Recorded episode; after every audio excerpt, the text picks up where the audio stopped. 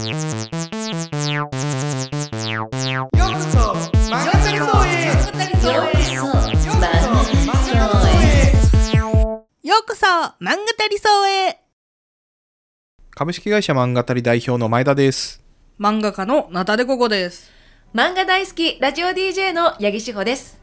この番組は漫画家はもちろん編集者や制作会社そして読者も含めて漫画に関わる全ての人がハッピーになれるように漫画業界のリアルな話を漫画たり運営のプロ漫画家向けシェアオフィスコワーキングスペース漫画たり層からゆるーくお届けしていきます今回は漫画たりの漫画の作り方教えてください前田さん。イエーイイエイ。イエイイエイイエイイエイいやマジでちょっとこれおこがましいテーマなんですけど。漫画の作り方っていうテーマになると主語がでかすぎるので漫画たりで漫画をどう作ってるのかっていう話をですね今日はいさせてもらえればなと思ったりしてます。そこが知りたい、うん一般的な私たちが知ってるような大きな出版社とかとは違うんですか？うーんまあどうですかね。なんか同じところもあると思いますし違うところもある。そもそもラジオを聞いてくれてる人が、は漫画業界にあんまり詳しくないとか、うん。まあ、ただ漫画が好きだからちょっと聞いてみようって人もいると思うのでなんか僕なりにこうどういう風なそもそも会社がいるのかとか、なんかどういう作り方があるのかって少しだけ自分の理解の範囲で話していければなと思うんですけれども、はい。まあ、まずその漫画を作る会社って何があるのっていうとまずは一つ今言ってくださった出版社ですね。はいで出版社さんって皆さんが知ってるところでいきますとやっぱり大きなところでいくと、まあ、集英社さんとか講談社さん小学館さんとかっていうところで、まあ、こういったところが、まあ、ジャンプマガジンサンデーみたいなところ作ってるところは漫画を作るってこともしてますし、はいこの漫画を作った後に製本するってことですね。漫画は僕の個人的なあ考えとしては3つの S がその読者さんに届けるまでに3つの S が必要だって会社の中ではい。これも漫画業界についてじゃないですよ。漫画谷の会社の中で僕が勝手に言ってることですけれども、はい。3つの S があるって言ってて1つは制作ですね、い、い漫画を作る。で次2つ目が製本するってことなんですよ。漫画って今デジタルで作ることが多かったり、まあ、昔だとアナログで紙に書いて、原稿用紙に書いてってやるんですけどこれはそのまま読者さんに届けるのは当然できなくて、うん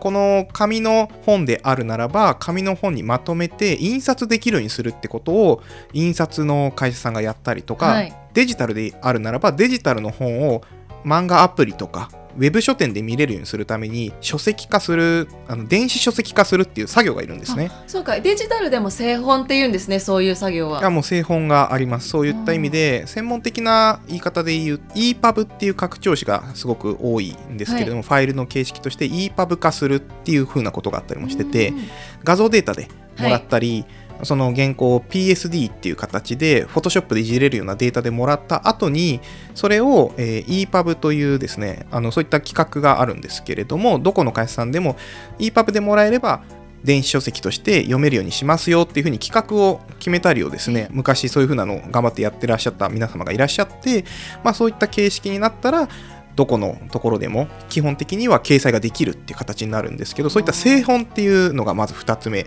必要なんですね。はいで3つ目が宣伝です。うん。まあ、やっぱりこう作っただけだと知られないので知ってもらうために宣伝をするっていう風なことが必要になってます。だそれが雑誌のところで見てもらうように新連載ですっていう風にやることもあれば、まあ、そういった漫画アプリさんとかだとこんな作品があるよってことを広告としていろんなあー X で出したりですとかウェブサイトのところでバナーの広告で出したりとかっていうことで読者さんに知ってもらうことで初めてこう手に渡るってことで、まあ、こういった制作製本宣伝のまあ3つの S が必要だと思うんですけど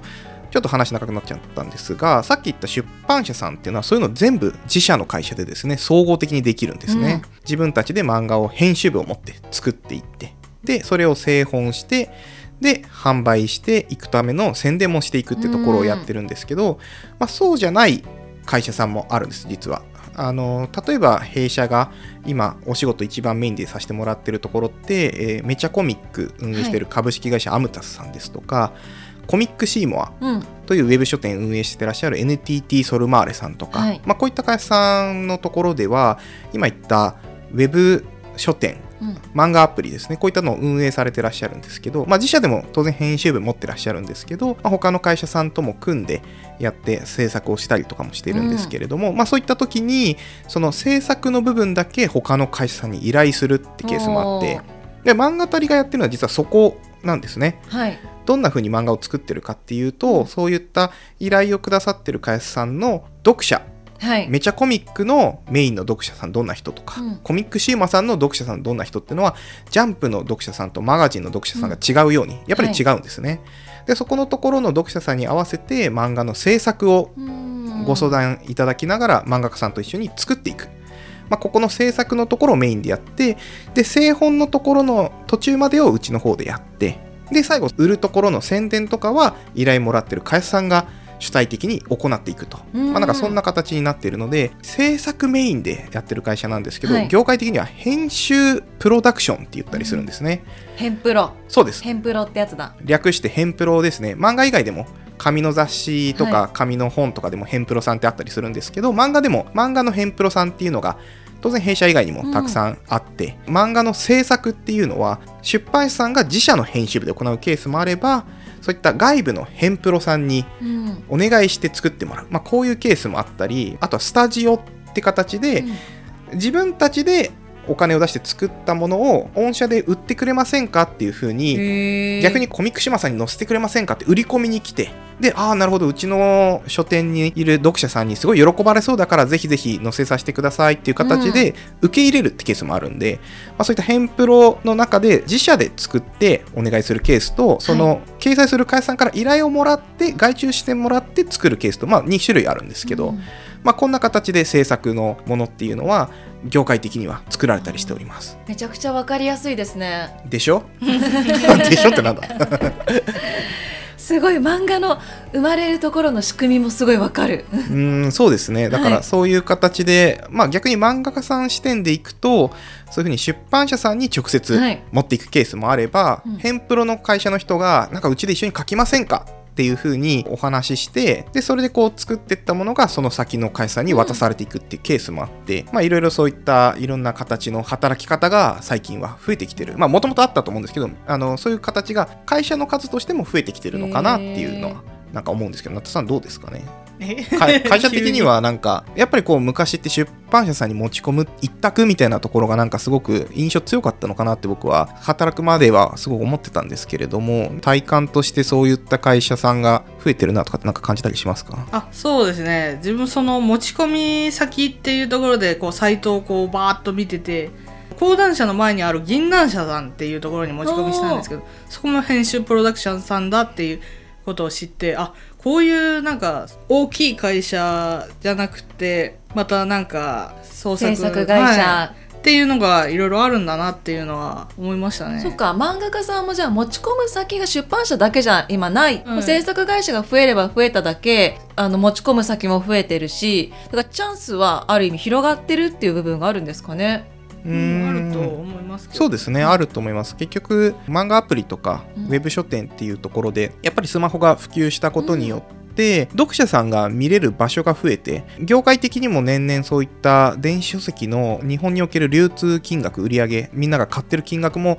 まあ、ちょっとずつ上がってきてる、まあ、コロナもあってっていうのもあると思うんですけれども、上がったりもしてるので、そういう意味でいくと、まあ、ひいては読者の人が増えるってことは、漫画家さんのチャレンジする場も増えてるっていう風なところにも、まあ、一つつながったりもしてるのかなとは思いますね。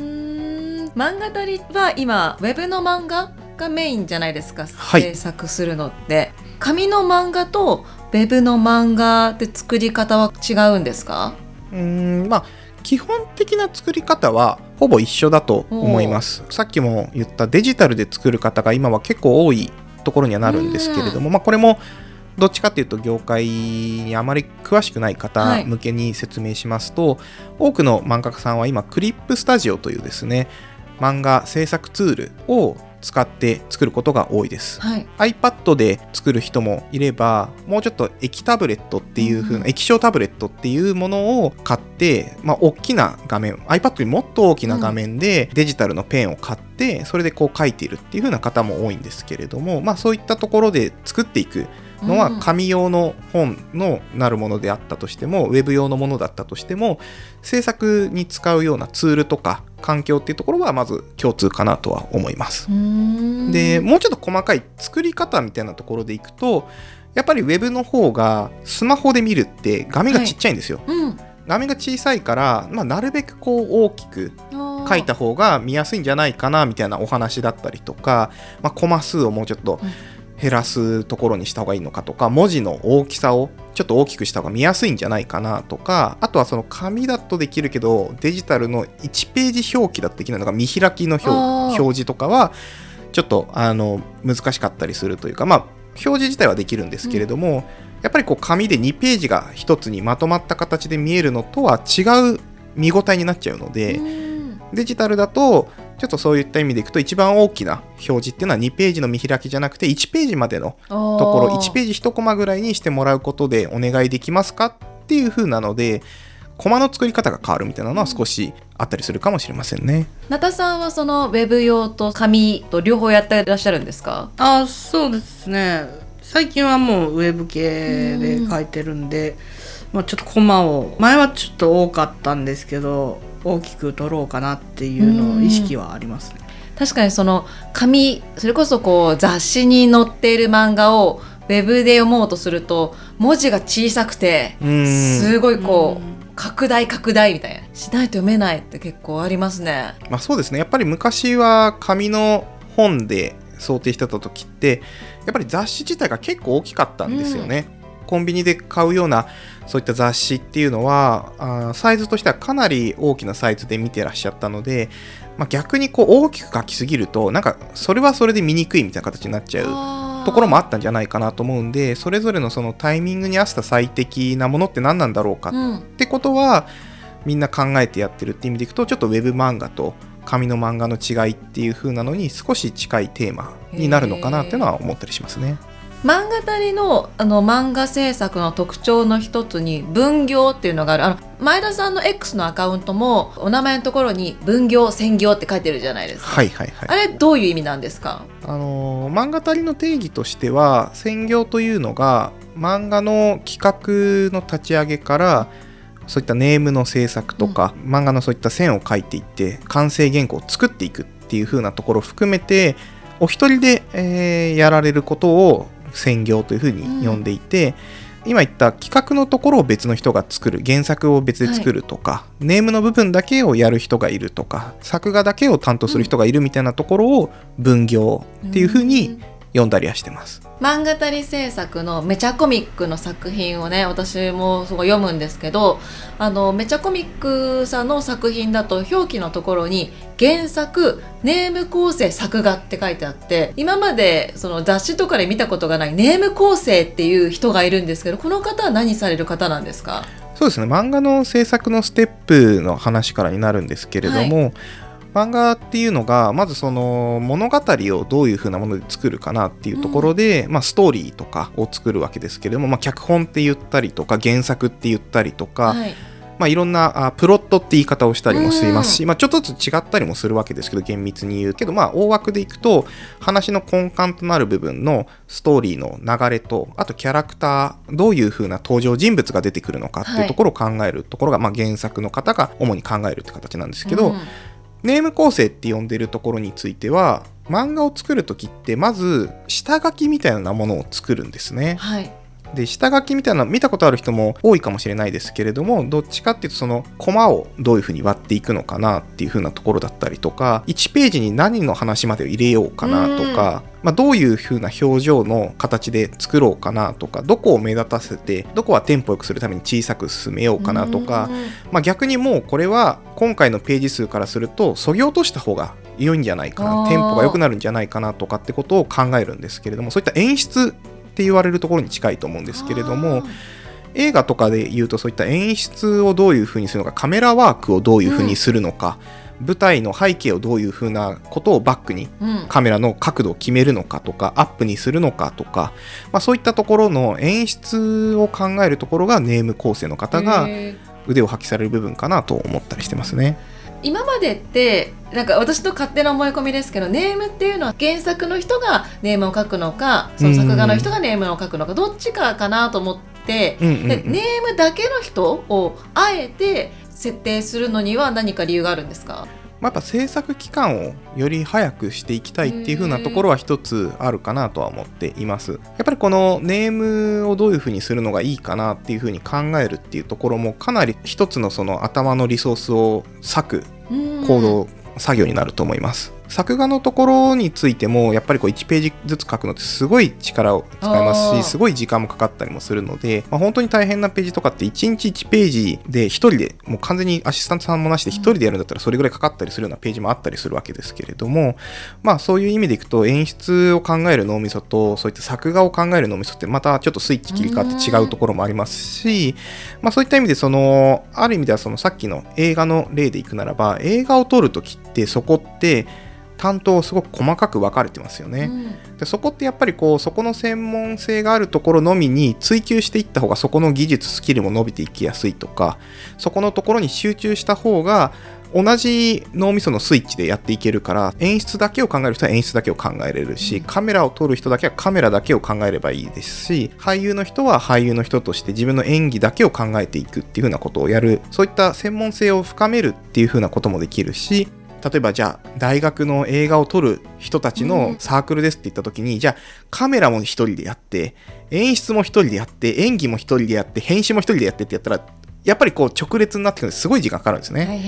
けどここを並行でできるようになることで制作期間が圧縮されるわけだと思うんですけれどもまあ、それを漫画のところでもチャレンジしていくのもあってもいいんじゃないかってことで、まあ、分業体制っていうのが一つ見直されてる部分だったりするのかなっていうのは僕は思いますね。名田さんは今こう制作中の漫画がまさにその分業体制で原作があって、まあ、今作画を担当されてるっていうことですよね。そうですね。はい。もともとその専業でも漫画描いてたと思うんですけどなんか比較してみてどうですか？やりやすいとかあここが違うなとかここがちょっと難しいなとかありますか？あそうですね。難しいなっていうのはあんまりないんですけどもやっぱ原作者さんのシリアスな部分とかは自分から生まれない部分なんであすごいなって思いながら書いたりとかですね。自分にはなかった発想というか。そうですね。うん。自分の中にないものが自分の手から生まれるっていう面白さがありますね。はいいやなんか私の中でやっぱこう全部一人でやる人がすごい人みたいなそれができない人がこう分かれてるのかななんてうん。勝手に思ってたんですけど、まあ、そんなことないんですね。当然その両方ともできる上で、うん。さらにそこの領域を突き詰めたいっていうケースもあれば、まあ、本当に今言ったように、まあ、逆にそこがあんまりその自分が苦手な領域があってうん。こっちの方が得意だからそこにフォーカスしたいからそういう分業をチャレンジしたいって人も当然いらっしゃいますし、まあ、両方あるかなって感じですね。漫画たりはまさに分業でチャレンジしたい契約漫画家さんを募集してるんですよね。そうですね今分業でまあ別に専業でやりたいって方も当然ウェルカムであるんですけど、まあ、結構やっぱ分業すごく押し出してるようなところは弊社としては今ありますね。どういう漫画家さんに来てもらいたいってありますか？うんまあやっぱり新しい挑戦とかをチャレンジするのを楽しんでいただける方の方が僕は嬉しいなとは思っていて漫画たりのビジョンの一つとして次世代漫画家の活躍する場を作るっていうのをビジョンに掲げてるわけなんですけど次世代漫画家っていうのがまあそういった新しい挑戦をすることを楽しいなと思う人と仕事したいなと僕が思っていて僕はどっちかっていうとそういったスタートアップとかベンチャー企業っていうような新しい挑戦をする会社でずっと働いてきた人間だからっていうのもあるんですけれども、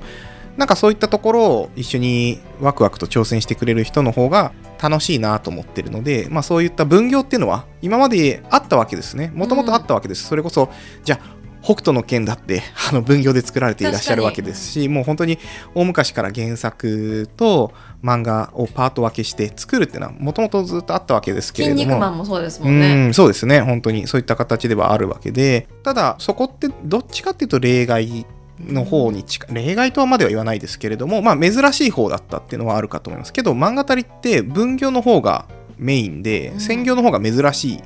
ような体制、割合にはなってるんですね。これは僕の中では、一人で全部作る面白さっていうのも絶対にあると思います。漫画家として全部を自分がやったんだって言いたいっていう気持ちは絶対あると思いますし、それはそれで漫画家としてやっていきたい理由の一つだっていうのはすごくよくわかります。けどやっぱり僕はもうチームワークを発揮してチャレンジしていくところ 1+1 が2以下になるケースもあれば 1+1 が3とか4になることもあるじゃんって思ってて、うん。1人だと1しか出せなかったところがもう1人いた時に自分が1.5の力を出せる時ってのもあるんじゃないかなと思っていて、